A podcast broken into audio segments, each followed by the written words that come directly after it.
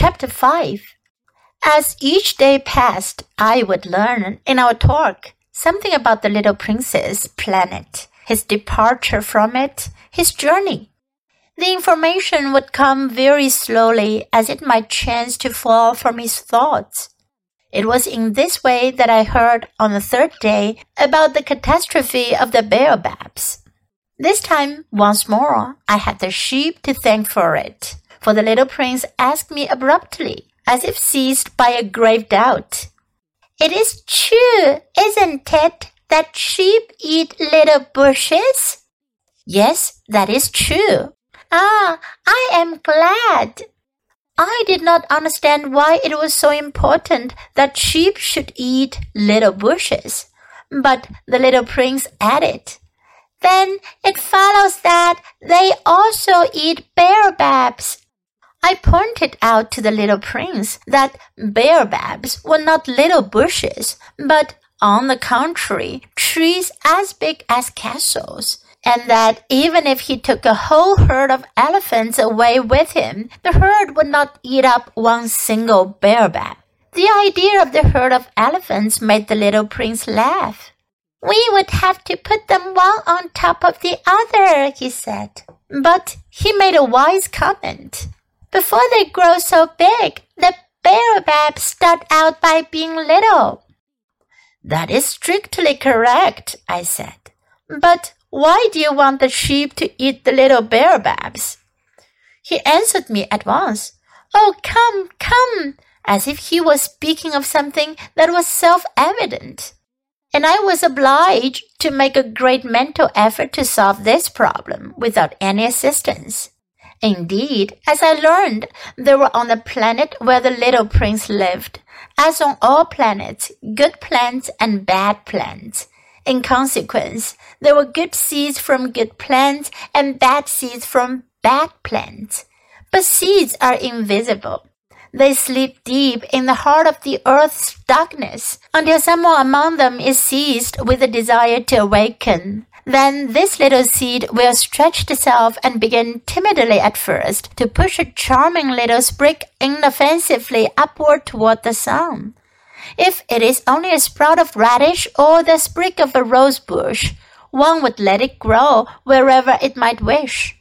But when it is a bad plant, one must destroy it as soon as possible, the very first instant that one recognizes it. Now there were some terrible seeds on the planet that was the home of the little prince, and these were the seeds of the baobab. The soil of that planet was infested with them. A baobab is something you will never, never be able to get rid of if you attend to it too late. It spreads over the entire planet. It bores clear through it with its roots and if the planet is too small and the baobabs are too many, they split it in pieces. It is a question of discipline, the little prince said to me later on. When you've finished your own toilet in the morning, then it is time to attend to the toilet of your planet. Just so, with the greatest care. You must see to it that you pull up regularly all the baobabs at the very first moment when they can be distinguished from the rose bushes which they resemble so closely in their earliest youth. It is very tedious work, the little prince added, but very easy.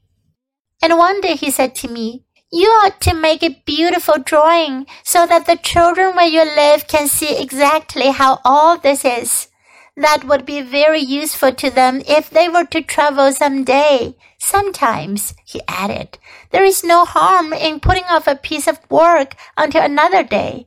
But when it is a matter of baobabs, that always means a catastrophe. I knew a planet that was inhabited by a lazy man. He neglected three little bushes. So, as the little prince described it to me, I have made a drawing of that planet. I do not much like to take the tone of a moralist, but the danger of the baobabs is so little understood, and such considerable risks would be run by anyone who might get lost on an asteroid, that for once I am breaking through my reserve. Children, I say plainly, watch out for the baobabs. My friends, like myself, have been skirting this danger for a long time without ever knowing it. And so it is for them that I have worked so hard over this drawing. The lesson which I pass on by this means is worth all the trouble it has cost me. Perhaps you will ask me, why are there no other drawing in this book as magnificent and impressive as this drawing of the baobabs? The reply is simple. I have tried. But with the others, I have not been successful. When I made the drawing of the baobabs, I was carried beyond myself by the inspiring force of urgent necessity.